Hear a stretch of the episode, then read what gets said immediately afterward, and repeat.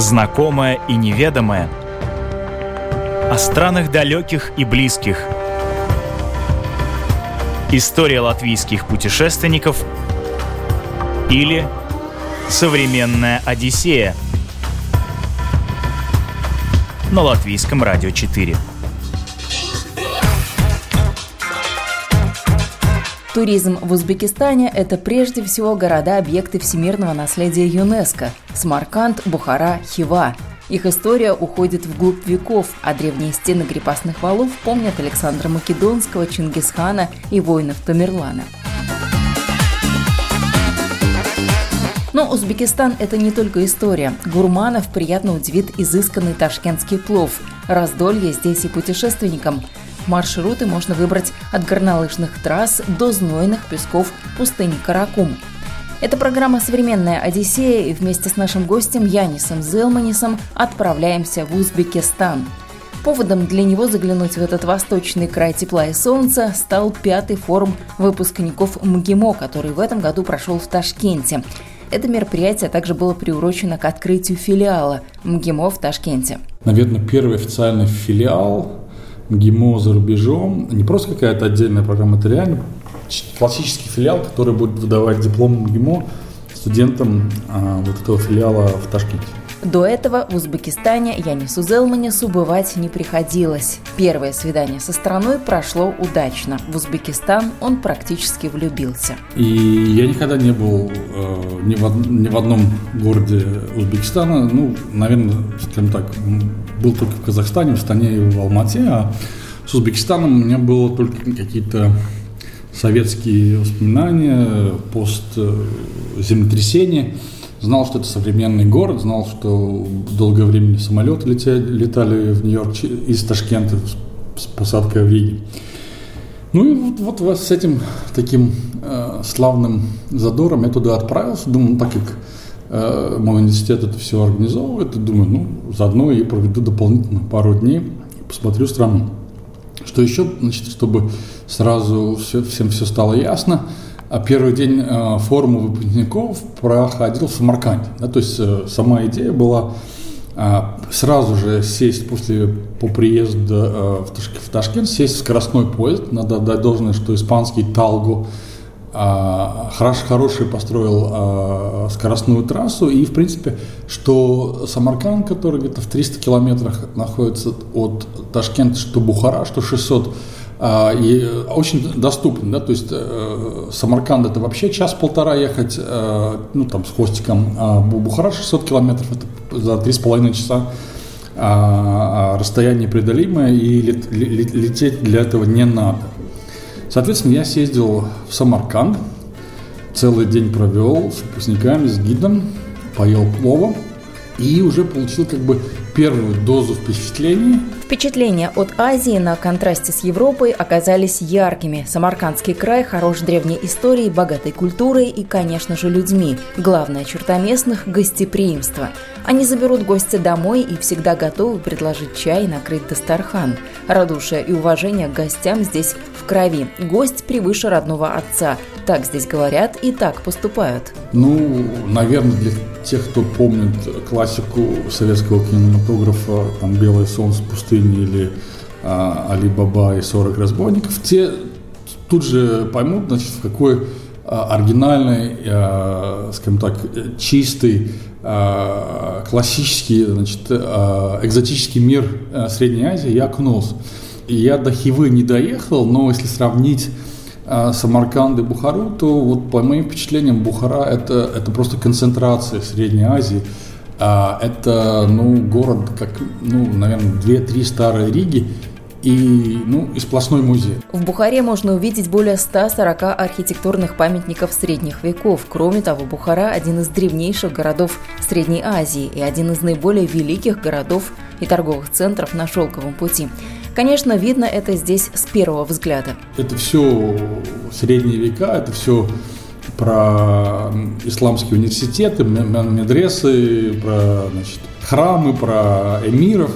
В Самарканде это более э, разбавлено, да, то есть там есть абсолютно э, современный, скажем, э, модерн город, там, тире советское современное, есть куски вот этого, скажем так, аутентичного. А Бухара-центр – это сплошная аутентика. Если там просто скажем, а, в Самарканде надо еще камеру как-то так поставить, чтобы там какое-нибудь новое здание не попало в кадр, то в Бухаре просто ну, об этом даже думать не надо, потому что все там аутентично. А, я впечатлен, да, то есть э, а, сейчас я понимаю, почему там так много немецких, испанских и других туристов. А, это очень гостеприимная страна, очень свободно общающаяся на русском. Вдобавок еще, только что разобравшись с многими валютными курсами, сейчас там единый валютный курс, очень удобно.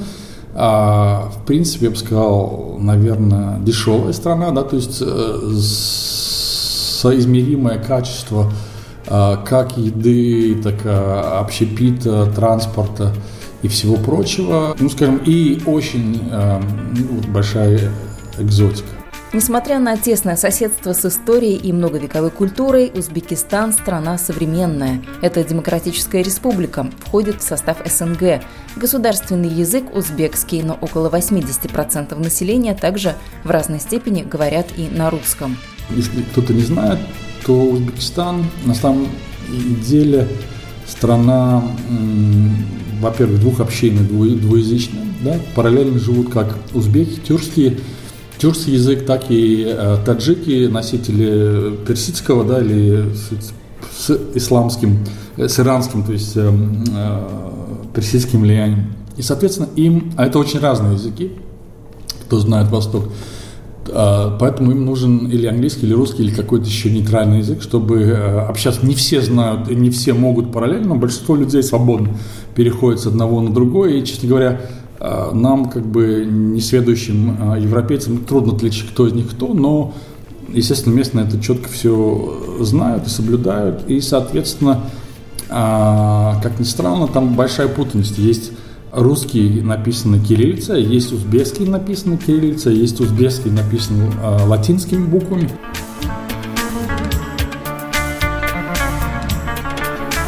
Вас там кормили, много кормили. Про плов мы уже услышали. Это ключевое слово для восточных стран. А плов, э, да, это абсолютно, наверное, ключевое. Произносить плов и сразу представляется Узбекистан. Это факт. А, правда, поездив по миру, я знаю, что, например, азербайджанский плов – это совсем другой плов а с каштанами, с изюмами. А узбекский плов, он, он доступен везде, он очень вкусный. Его готовят, э, ну, как в ресторанах, так и на рынке. Посещение рынка – это еще как бы отдель, отдельная программа или отдельная история для рассказа. Но плов очень качественный, а его приготавливают отдельно, да, все ингредиенты, мясо, морковка, рис. Причем отдельно даже на рынках продают, да, там нарезанную морковку можно, вот отдельно для плова продают. Его готовят, а потом уже при подаче смешивают э, на вот слоями. Это, наверное, особенность, особенность э, узбекского плова. А пьют его, как ни странно, для мусульманской страны э, часто совместно с алкоголем. По поводу мусульманства, узбеков или Узбекистан, тоже скажу, первое впечатление очень умеренно. Тем более это был месяц Рамадана. Да, есть, может быть, люди увлеченные. Один из гидов в Ташкенте мне очень увлеченно рассказывал о какой-то там четвертой или пятой копии Корана и цитировал uh, наизусть э, на арабском многие цитаты, но в целом, как мне другой гид рассказал, что в Узбекистане нужно считаться следующим, что, во-первых, все вот эти э, пять основоположных, э, основополагающих принципов ислама было очень трудно выполнить, одно из которых, как мы знаем, это посещение Мекки, что тоже нужно понимать, что Узбекистан – это такое собранное да, а, в единое государство несколько ханств. Во-первых, Хивинское ханство – это ханство Бухарское, и третье, вот сейчас вылетело из головы, но вспомню. И, соответственно, скажем, жителю средней руки или даже бедному жителю Бухары там где-нибудь в 18-17 веке выпал Хадж, это было просто нереально, это очень далеко. Почему я с этим столкнулся, потому что а, я отправился в Бухару туда, в одном туда ночным поездом, что было такое возвращение в студенчество. И у меня был сосед по купе. Ну, в студенческие времена, естественно, СВ я не мог себе позволить, но сейчас вот возвращение в юность произошло вместе с э, туроператором, который сначала не мог понять, почему он говорит, ну, если ты мне сделаешь там 200 виз, то тут, тут же у меня будет 500, и за деньгами не постою. Оказалось, что он просто туроператор, который помогает сейчас ну, мусульманам, узбекам выполнить хадж. И с этим э, очень строго, в том смысле, что Саудовская Аравия дает некие квоты. На каждую страну выдается на одного посетителя хаджа, то есть на тысячу верующих. Есть у турков есть невыполненные квоты, и, соответственно, он, он отправлял своих туристов через Стамбул и общался с работником а, визового отдела Саудовской Аравии, которые выдавали электронные визы. Мусульманство в Узбекистане – это часть культуры, так сказал Янису местный гид. Может быть, не все население религиозно активно и от А до Я выполняет ритуалы, но общие принципы соблюдают все. В отличие от многих других мусульманских стран, общий либерализм, он присутствует. Ну, то есть э, очень светская страна, светские люди в Ташкенте. Ну, то есть э, где-то может быту, да, в части быта, это где-то там наверное, нужно искать э, мусульманское влияние. Тренд, который я видел, Узбекистан, я думаю, в чем-то является таким топовым destination, да, то есть направлением для многих европейцев, потому что эта страна до совсем недавнего времени была очень закрытой. Сейчас, э, во-первых, э, гражданам Евросоюза виза там не нужна.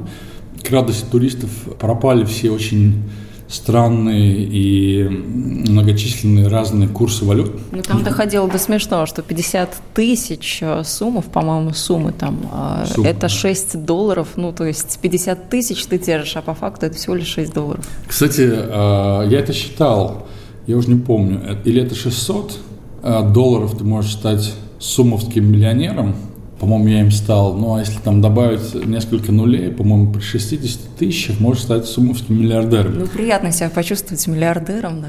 Ну, миллиардером я еще не, себя не, не, не ощутил, но миллионером э, приходилось. Но приятно было то, что не, нет никаких э, черных рынков. Есть один курс, э, он выгодный, нет, черный рынок сам собой отпал. Есть единственное, наверное, такое практическое небольшое неудобство. Вы не можете при повседневных тратах рассчитываться кредитными карточками. Да? В ресторанах вас не поймут, но есть банка, сеть банкоматов, в них снять наличные суммы можно без ограничений. Ну и, соответственно, рассчитываться э, по факту тогда уже в местной валюте. А для карточек нет инфраструктуры или почему так? Необъяснимо. Не задавал этот вопрос. Скорее всего, это связано или с налогами, или с контролем, или дороговизна этой инфраструктуры непонятно, но... В время, когда весь мир переходит на электронные платежи, такой бесконтактный Нет, а, ну, расчет? Надо всегда четко говорить, когда нам, европейцам, и сейчас с недавних времен а, на голову повернутым латвийцам, да, нам кажется, что весь мир это мы и есть весь, весь мир, да, то есть э, стоит съездить в Индию, вы поймете, что есть весь мир, да, там миллиардная нация и 300 миллионов в придачу, да, а, ну, там совсем другое отношение. Ну, и тоже ведь смартфоны дошли туда, тоже бесконтактные уже расчеты. Да, но при этом деньги – это только наличные деньги, да, кусочек пластмасс – это все ерунда, и, и, наверное, человеческое стремление к свободе, а свобода у нас э, все-таки опосредствуется через свободу денег, да, то есть если мои деньги, то делаю, что хочу, то и, и делаю, да, и, и минимум государственного контроля – это просто мой комментарий к тому, что, что есть весь мир. Да? То есть э, Латвия не есть весь мир со своим увлечением. На, это мы как раз будем исключением из всего мира. Мы станем таким странным явлением, куда, наверное, индусы будут приезжать и смотреть. Вот видите, вот не берут здесь наличные деньги. Все как вот здесь... Без денег живут, людям все само с неба да, падает. все да? они тут друг на друга стучат э, свою налоговую, а вот реальных денег э, не понимают. Ну, скорее всего, я думаю, и в Латвии до этого не дойдет. А, ну, соответственно, естественно, да, то есть э, люди исполнительные, дружелюбные там на рынках, таксисты, а, они действительно ценят э, деньги. Ну и не было у меня никаких проблем там с заказом билетов, э, с оформлением а, гида. Понятно, что доллар присутствует, да, то есть когда рассчитываешь с гидом, люди предпочитают наличный доллар, это все-таки мировая валюта номер один.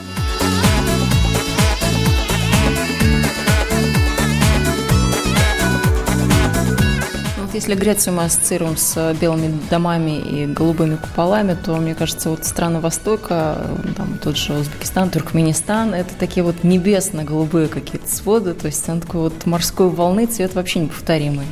Ну, это, скорее всего, про все я не буду говорить. Я был только сейчас в Узбекистане лет несколько тому назад в Астане и очень давно в Алмате. Казахстан это совсем другое, да, это э, меньше, чем говорим о, о типичной Средней Азии, то, наверное, нужно ориентироваться в первую очередь на Бухару, Хиву, Ташкент в меньшей степени. По поводу Туркменистана не был, Таджикистана тоже не было, Киргизии тоже не было.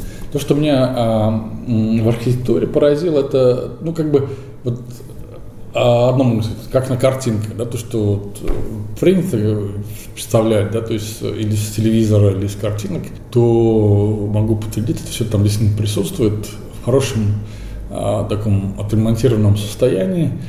А, что меня немного а, удивило, скажем, к красоте этой архитектуры, если добавить несколько исторических фактов, то, например, Бухарский мир не принял большевиков, да, то есть он, он, он бился с большевиками до 1920 года и потом был вынужден бежать в Афганистан, а, а причем Бухарское ханство, оно было ну, почти что семьей или автономным в составе России.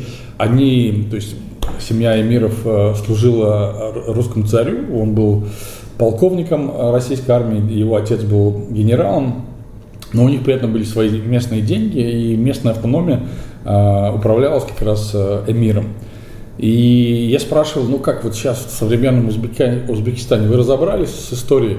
У вас там Россия, кто у вас? Там, друзья, оккупанты?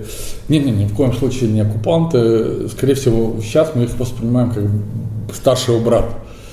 А, и, и меня говорит, что вся история у них сейчас понятна до, до революции, до большевиков. Там все понятно. А после большевиков пока ничего не определились. То есть слишком мало времени, как бы китайцы сказали, слишком мало времени прошло, чтобы э, расставить точки над «и» над современной э, историей э, Узбекистана, то, что сейчас ныне принято называть Узбекистаном. Это раз – во-вторых, я не знал один такой интересный, наверное, географический факт. А, многие будут удивлены, что мы знали, что да, есть трение между Киргизией и Узбеками а, в рамках Ферганской долины. Но я никогда не знал, что в составе суверенной территории Киргизии есть анклавы, суверенная территория Узбекистана. Она не граничит с материковым а, Узбекистаном, она просто вот со всех сторон окруженной территории Киргизии есть суверенная территория Узбекистана. Вот внимательно откройте карту и найдете вот эти точки. Это просто фантастика, да, сталинизм, как это могло вообще быть э, сотворено.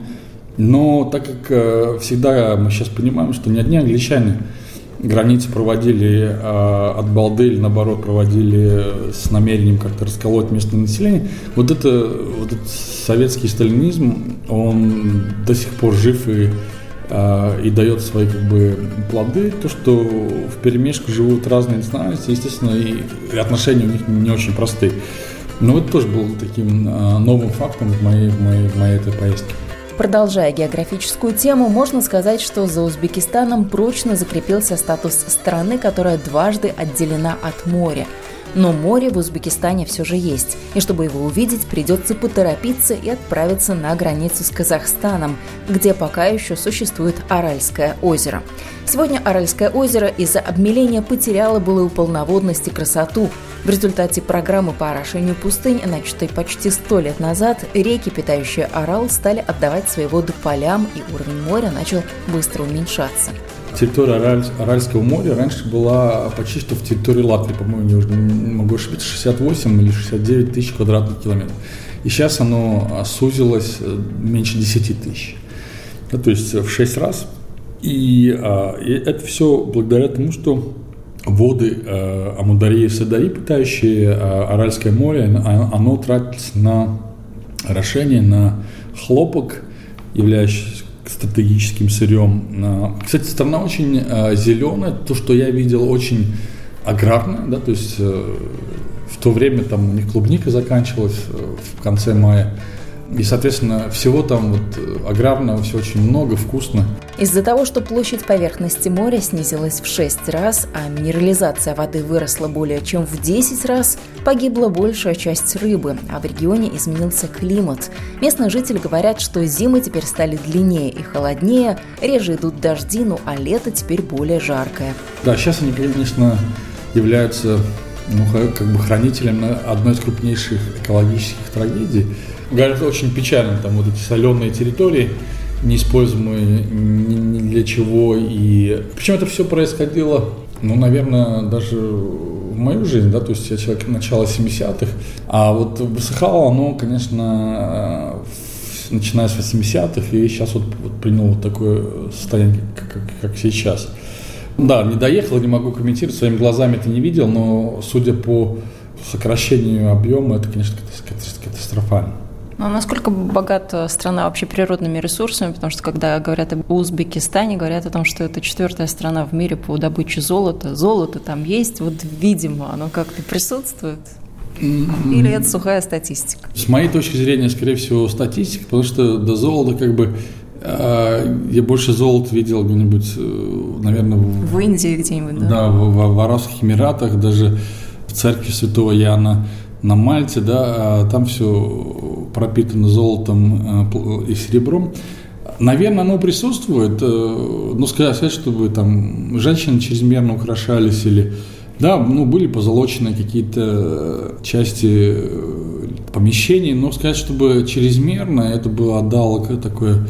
Нет, если это было, то это было со вкусом, золото присутствует, но я думаю, что с моей точки зрения, хлопок является более э, стратегическим сырьем, Сколько я вот силен в экономической географии, то кроме США и Узбекистана это две, два крупнейших производителя. Может быть, еще кто-то где-то производит, но Узбекистан является реальным мировым игроком а, на рынке м, вот этого ценного сырья. Ну, кстати, именно хлопок в числе других критериев учитывают, когда рассчитывают, хватит ли человечеству на год ресурсов. Так что хлопок там стоит таким отдельным пунктом, он практически везде используется. Но, но при этом, честно говоря, в моих поездках э, по Узбекистану, я всего там был пять дней, да, э, сказать, что я там сильно его объездил, нет, но осталось однозначно желание туда вернуться. Вот у меня была рекомендация посетить там средневековую баню, ныне действующую в Бухаре, но не успел просто из-за нехватки времени. Не доехал до Хивы, это тоже мое как бы, большое желание. Хотел бы заночевать в Бухаре, очень много там небольших таких семейных гостиниц. Посмотреть на звездное небо, говорят, оно там тоже какое-то необыкновенное. Ну да, это, это еще романтический как бы довесок ко всему. И, соответственно, тогда бы я, наверное, и добрался до хлопковых полей. И, ну, так, судя, ну, ночной поезд я ничего не видел, я спал, но вот перемещаясь вот этим скоростным поездом, да, я видел некий ландшафт. Сначала там более пустынная или полупустынная зона, были какие-то холмы и даже горы. Э, вот в поездке от Бухары или там между Самаркандом и а, Ташкентом. Но, скажем так, реально до хлопковых полей я не доехал. Ну, ну, то есть еще все говорят, нужно доехать посмотреть э, Ферганскую долину, это, это в сторону, это более вос, восточнее Ташкента. А вот я двигался более в западном направлении от Ташкента. На самом деле это большая страна. Не забывайте, что это страна почти 140-миллионным населением и с территории, наверное, там одна или две Франции как минимум. Ну, то есть это все-таки э, крупный суверен. А, и, соответственно, да, морских особых границ нет, но там есть даже горы и есть Аральское море. Ну и чем они еще географически, а, они, наверное, особенны тем, что они находятся вот от Соединенных Штатов Америки ну, совсем на другой стороне а, шарика, да, то есть они очень далеко. Скорее всего, континентальный климат. Э, хотя я, когда был в начале июня и конце мая, ну, там было 30, наверное, около 30 градусов, чуть, чуть выше 30, ну, такая жара, но еще, еще выносим. Узбекистан демократичен. Здесь можно найти отдых по карману, будь то пятизвездочный комфорт отеля или скромный национальный дом. Отличная погода, вкусная еда, яркие впечатления, безопасно – о традиционном гостеприимстве впору слагать легенды. Ничего негативного за свою поездку Янис не припоминает. Один раз поругался с таксистом, другой раз долго искал, где принять душ. Вот, пожалуй, и все. То есть я приехал ночным поездом, пока ждал э, гида, у меня было там два с половиной часа, я, меня привезли в, ну, в гостиницу, там было просто э, столовая или ресторанчик такой, я позавтракал и обратился к к гостинице, на рецепции, говорю, ну, так, так, сколько стоит у вас, ну, помыться? Я говорю, у вас, наверное, есть свободный номер? А он говорит, у нас нет таких услуг. Ну, и ну, а менеджер какому-нибудь позвоните и а, давайте договоримся. Ну, и они вернулись, э, отрапортовали, что таких услуг у них нет, и на этом точка. Я это просто рассказал водителю такси, который нас возил потом по городу вместе с гидом. И пока я вот э, гулял с гидом и смотрел все достопримечательности, он потом говорит, если хочешь помыться, я сейчас договорился за 5 долларов, а, вот он меня свез в гостиницу, я принял душ и уже чистеньким поехал а, скоростным поездом а, из Бухары обратно. Поэтому, как бы, э, скажем, пример того, что люди были не эластичны, и, и с другой стороны, вот вам реальный пример, я человек четко отреагировал на пожелания клиента. Ну а вообще сервис, вы уже привыкли к, ну, в принципе, сервису европейскому, вот там что с точки зрения услуг? Ничего такого, наверное, не ужасающего. Нет, наоборот, очень гостеприимные люди, и за счет того, что они, во-первых, все русскоязычные, и особо-то не надо английским пользоваться, ну, начиная, естественно, пятизвездочной гостиницы, заканчивая самым простым а ресторанчиком, нет, все очень э, дружелюбно скажем так, любопытно, это, конечно, скажем, когда тебя на рынке или еще э, обращают обращение «Эй, брат!» Как вы реагировали? Точно так же, да? Ну, с улыбкой, сейчас все с юмором иногда это как бы э, надоедает, да, то есть такой слишком, я бы сказал, агрессивный маркетинг, он, ну, как бы вызывает отторжение, да, но, но в целом нет, очень, я говорю, как европейцы, мы все-таки люди рациональные, может быть, в чем-то скупые. То есть есть, конечно, какие-то такие золотые рестораны для э, пятизвездочной публики, но если отойти, вот как гида он приводит в те места, куда ходят местные, то, естественно, от, от, от цен, хотя говорят, что все подорожало, но, скажем, там за 10, что ли, долларов можно поесть там вдвоем, троем, а еще Кока-Колу попить. Соответственно, ну, уровень цен низкий, да, то есть э, я понимаю, что, ну, может, доходы населения тоже низкие, но с точки зрения туриста э, вот эта пропорция качества и цена, она идеальна. Ну, наверное, будет меняться что-то в ближайшее время, потому что уже три года как э, туризм стал стратегическим экономическим направлением для Узбекистана, поэтому да, стране, все как-то подтянется. В стране очень поздно. многое, что изменилось в, в, во время пост Каримова, да, то есть там есть новый президент Мирзиёев, он, во-первых, ну, поборол а, все эти черные а, курсы, да, у них а, одна валюта, и он, ну, как бы, как новый а, глава государства, он, он, он, конечно, на какие-то вещи смо- смотрит э, по-новому, да, то есть э, никакого культа личности я там не заметил, со старым культом личности тоже как бы, а, я бы сказал, даже интернет работает, я бы сказал, ну так, э, средне цензурованный, да, то есть э, он там есть, да, и насколько я помню, в отличие от Эмиратов, в отличие от Китая, мне кажется, там, где был интернет, там работал и WhatsApp. Могу ошибиться, мне кажется, что в Узбекистане как раз э, voice, да, голос он проходил.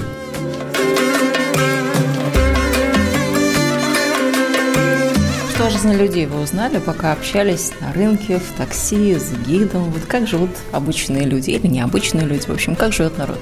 Если народ только на рынке в такси везел, и с гидом общался. Но у меня любимый, э, скажем, такой способ знакомства с любой страной. Я обычно не жалею денег на гида. Я целый день провожу с гидом. У меня был идеальный гид в Бухаре, и мы с ней провели там с 8 часов до, до 4, безостановочно, включая обеды, все время общались, общались, то есть э, искали, находили э, общие точки соприкосновения советского прошлого, современная э, ситуация обсуждали. Но они носители другой культуры, для нас очень экзотичные. Но они при этом счастливые, довольные люди, у них много солнца, богатая страна, носители очень старой, древней культуры. Да, то есть у них нет никаких таких особых как, может быть, как может быть нам свойственно, комплекс это э, государство, образующая нация, у них там, не знаю, начиная от Авиценны и заканчивая Тимуром, они завоевывали полмира. Да, то есть у них с этим все в порядке, да, то есть это люди очень уверенные, понимающие свою нацию, ну и, как и любая современная нация, строящая свое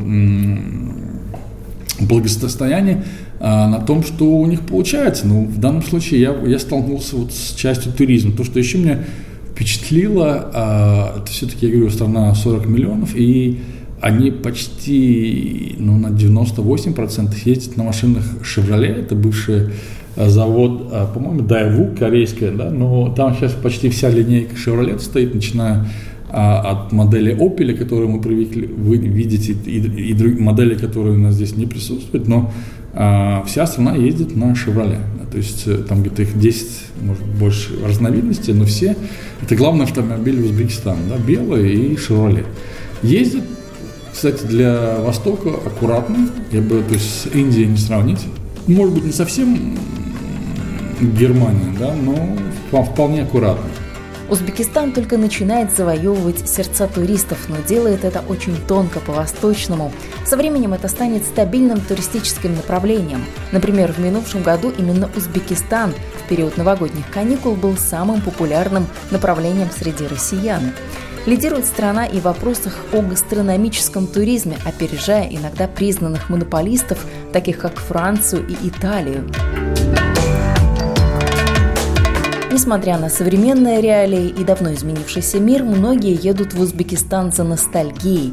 Кое-где там все еще как раньше, и такие путешествия во времени тоже потом по возвращении домой составляют часть впечатлений от страны. Если бы вспоминать, где я нашел какой-то миг, где я бы сказал, история становилась, это вот вагон ночного поезда, это как раз вагон того же гидеровского производства или того же завода, который снабдил вагонами латвийскую железную дорогу, на которой на фирменных поездах Латвия и Юрмала я отъездил в свое время пять лет э, студентом в Москву.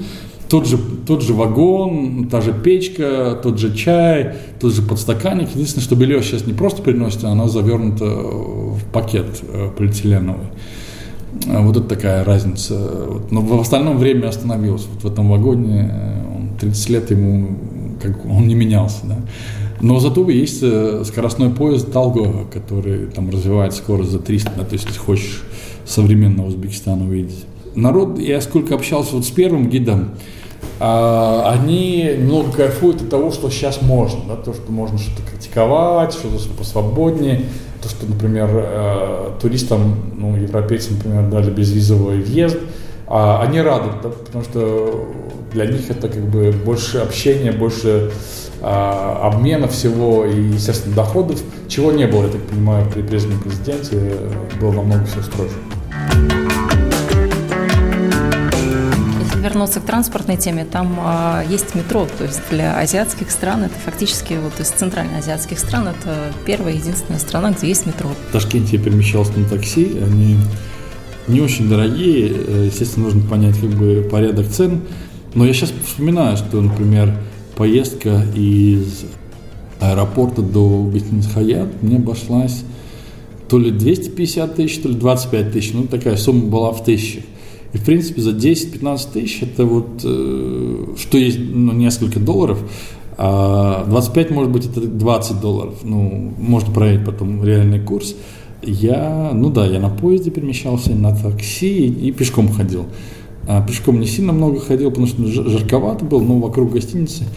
А там у них была, как же, бульвар они называли, не Тракадеро и не чего-то, ну вот такое некое место, пешеходная зона, где художник рисует портреты, и несколько ресторанчиков, вот это был не очень далеко от, от, от, от, от гостиницы, вот туда я пешком ходил. Нет, но город большой, да, при этом надо понять, что это, по-моему, трехмиллионная как минимум. Узбекистан – это не только крупные города. Обязательно нужно познакомиться с сельской жизнью, поездить по отдаленным уголкам страны и побывать в долинах рек, то есть в самом центре земледелия Узбекистана.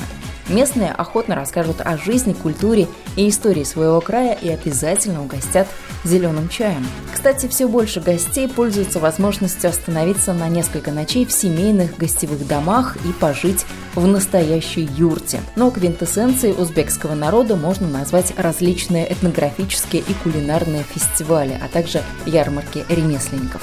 Так что добро пожаловать в солнечный Узбекистан. Ну а это была программа «Современная Одиссея». Провела и подготовила этот выпуск для вас я, Яна Гермакова. И обращаюсь до встречи ровно на неделю.